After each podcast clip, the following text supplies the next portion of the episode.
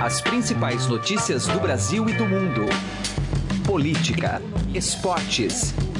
Informação com a credibilidade do maior jornal do país. Estadão Notícias. Olá, tudo bem com você? Eu sou Emanuel Bonfim e está começando a partir de agora mais uma edição do Estadão Notícias, nosso podcast com análises, entrevistas e informações sobre os temas mais importantes do momento no Brasil e no mundo.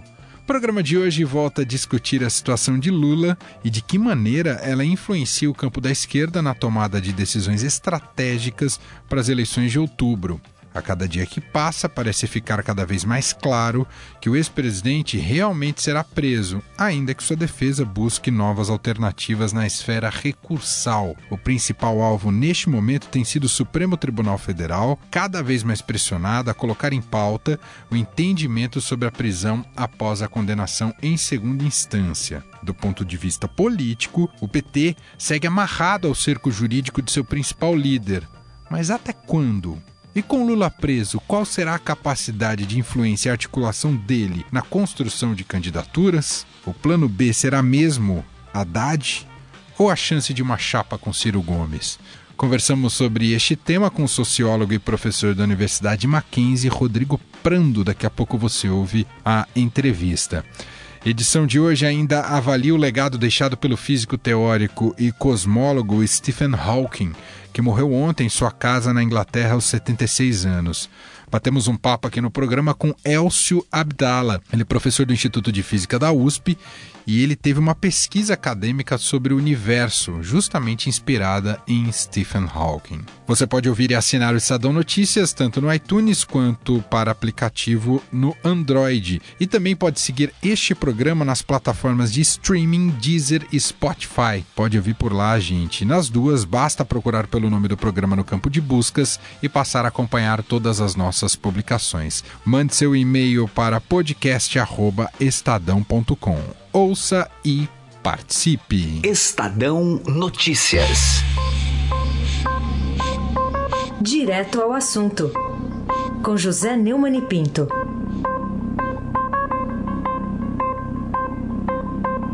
É claro que a situação salarial dos juízes não é a ideal.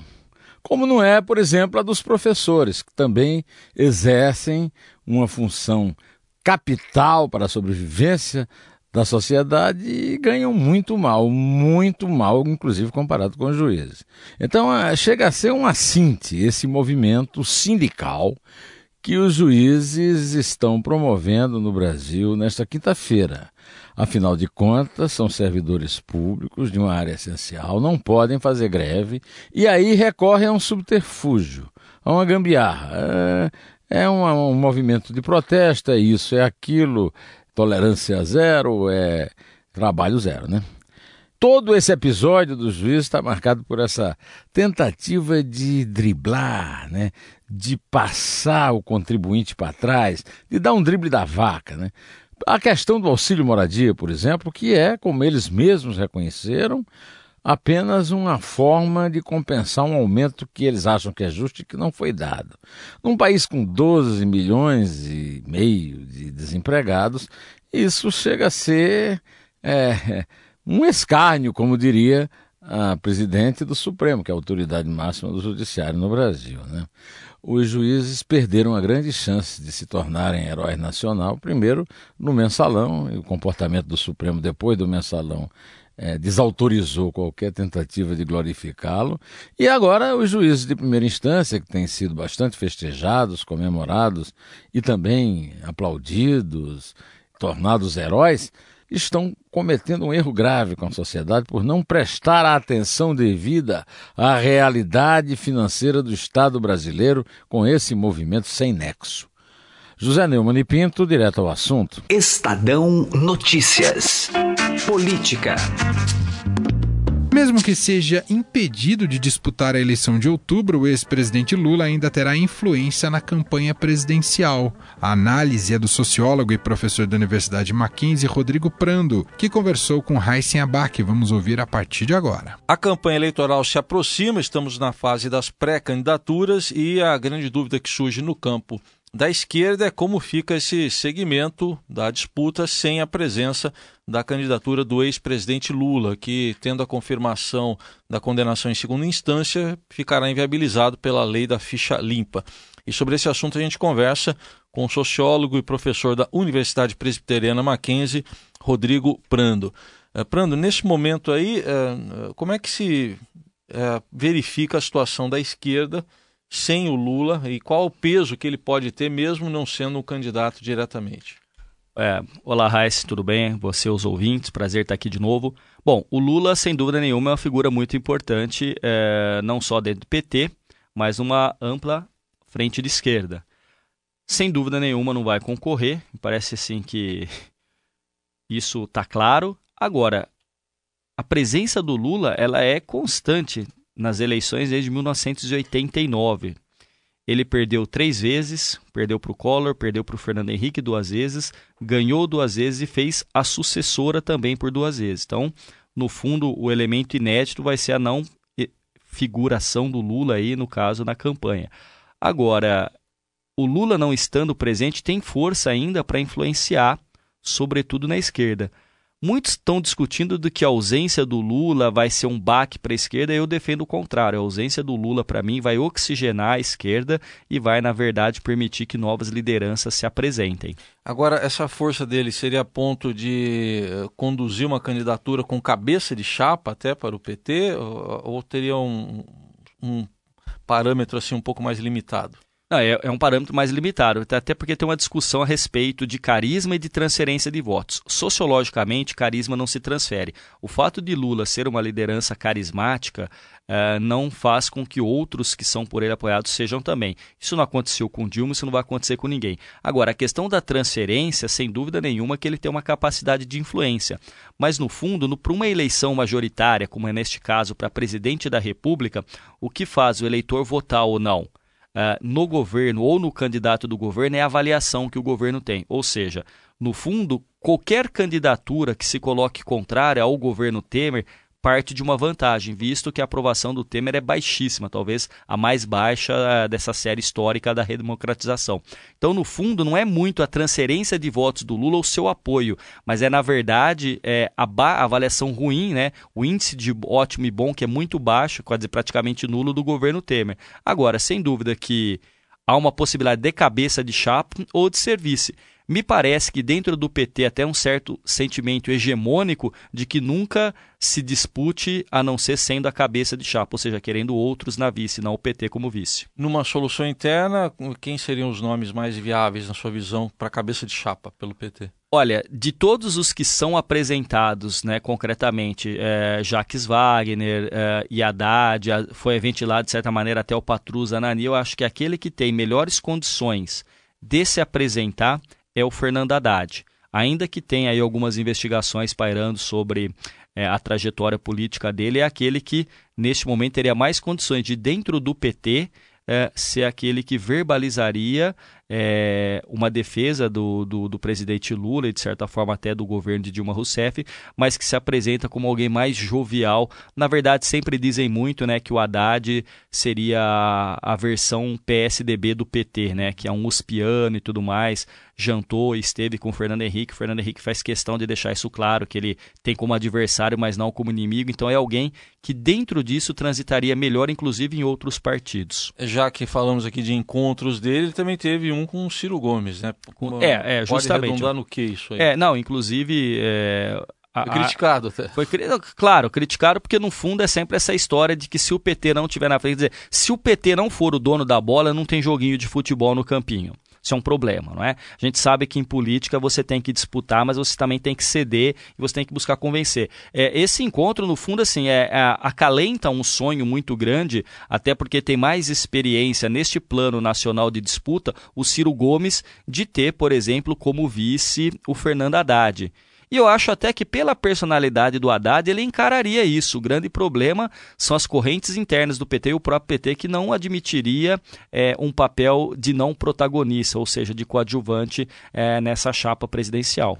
É, não sei se na cabeça do eleitor fica muito claro essa divisão esquerda, direita, extrema de um lado, extrema de outro. Até que ponto isso pode pesar numa, numa escolha? Ah, você não fica claro realmente uh, a respeito disso. Então, se você for ver a, a escolha, né, a racionalidade da, da, da escolha uh, de um eleitor está ligado a alguns pontos. Primeiro, a avaliação do governo que existe, se esse governo é bem avaliado, a tendência dele ser reeleito ou de fazer o sucessor, caso não possa se reeleger. Então, suponhamos que nós tivéssemos aí um governo Temer uh, com 70%, 60% de aprovação, o que significa 60% de ótimo e bom, a gente sabe que é justamente o contrário. Mas se fosse isso, o Temer seria o favorito ou, na verdade, aquele que ele indicasse que pudesse. Então, assim, um elemento é essa questão da avaliação do governo. Segundo, o conhecimento que o eleitor tem do candidato, chamado recall, se ele tem uma imagem consolidada, se ele é alguém que ele é mais liberal na economia, se ele defende os movimentos sociais, se ele defende mais os pobres, projetos sociais, enfim.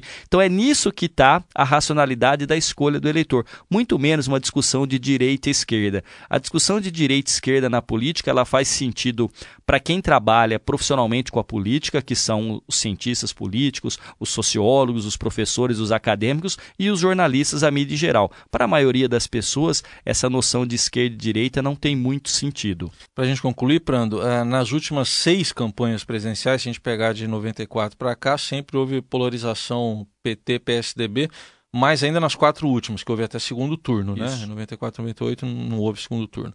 Essa polarização enfraquece ou ainda tende a se manter com o quadro atual? Tendo a crer que se mantenha, né? Inclusive, é, um consultor né, de política, né, que escreveu um, um, um livro já best-seller, né, que é A Cabeça do Brasileiro, depois escreveu A Cabeça do Eleitor, ele tem dito aí que é o Alberto Carlos Almeida, que esta tendência de prevalecer essa disputa polarizada em dois partidos chega aí a 60% a 70%. Obviamente que é probabilístico, porque mostra uma certa lógica nos últimos tempos das eleições presidenciais. Então eu não acho que nesse momento enfraqueça. Talvez, noutras eleições e com uma reconfiguração a partir de uma reforma partidária, é, essa polarização é, se esvaia. Hoje ela permanece, eu acho muito forte.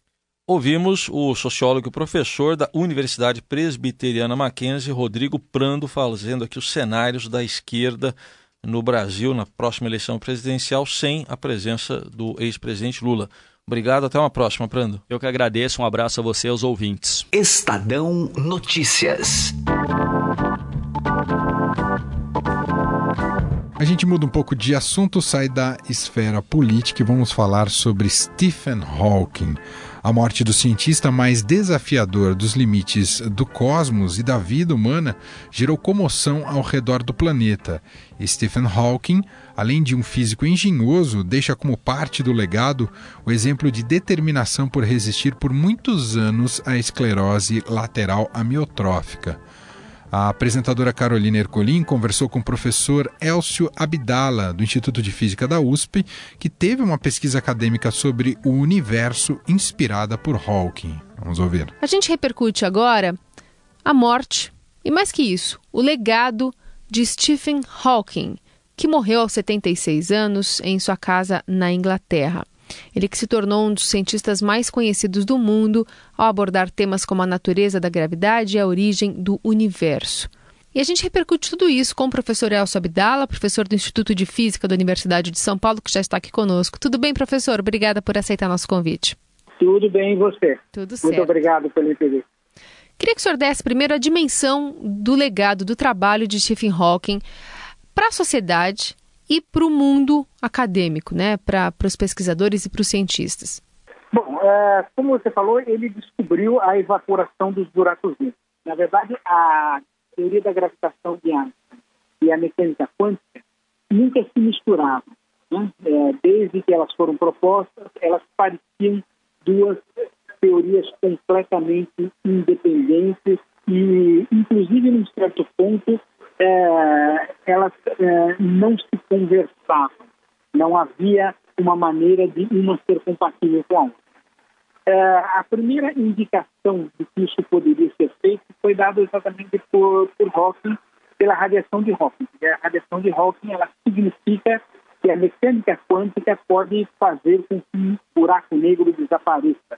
Isso possibilitou, inclusive, a, a pesquisa sobre buracos negros sem aceleradores de partículas, porque é, possibilitou a, a, a, existência de mini buracos negros que se evaporam a todo instante uh, dentro de um acelerador de partículas. Claro que isso nunca foi visto, mas é hoje um tema de pesquisa muito atual e uh, ele é importante porque a, a, teoria quântica da gravitação ela poderia dar indicações de como o universo teria começado. De acordo com Einstein, o universo ele simplesmente apareceu do Big Bang, mas não sabemos o mecanismo pelo qual isso teria acontecido. E a teoria quântica da gravitação daria respostas exatamente nesse ponto.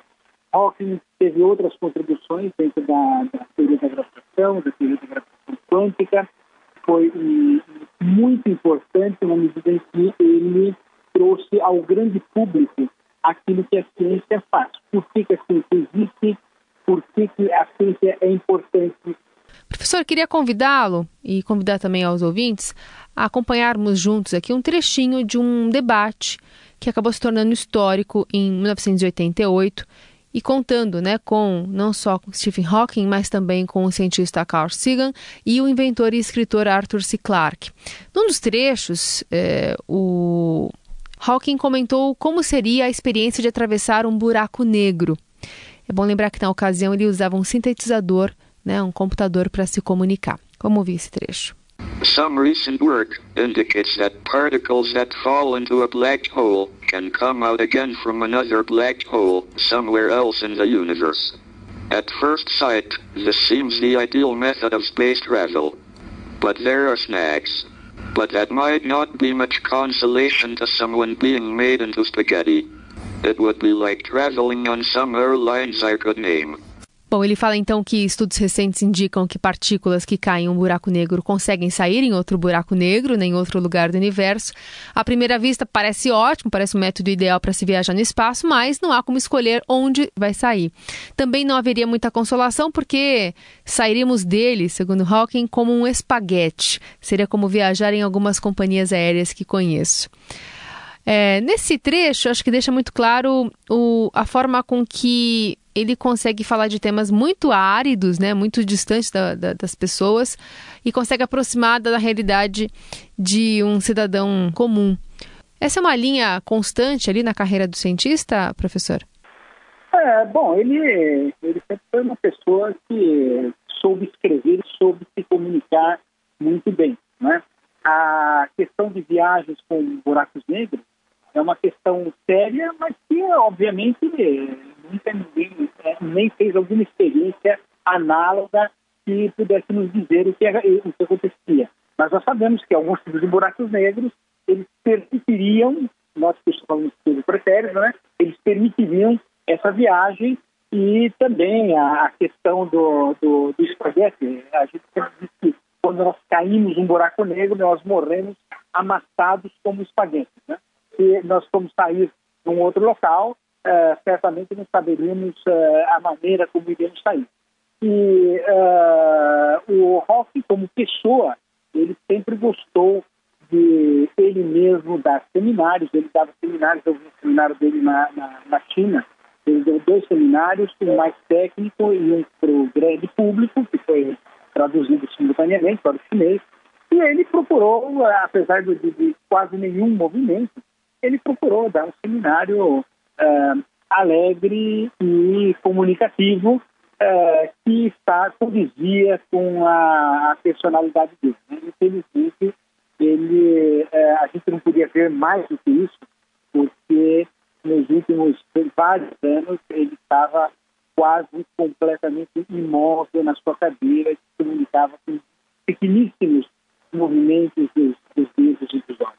Bem, conversamos com o professor Elcio Abdala, que é professor do Instituto de Física da Universidade de São Paulo, ajudando a gente a traçar um, um perfil do legado que deixa o Stephen Hawking, que morreu agora com 76 anos. Obrigada, professor. Um abraço, muito obrigado. O Estado Notícias desta quinta-feira vai ficando por aqui. Contou com a apresentação minha, Emanuel Bonfim, produção de Gustavo Lopes e participação de Raíssen Abac e Carolina Ercolim. O diretor de jornalismo do Grupo Estado é João Fábio Caminuto. De segunda a sexta-feira, uma nova edição deste podcast é publicada. Tem tudo no blog Estadão Podcasts.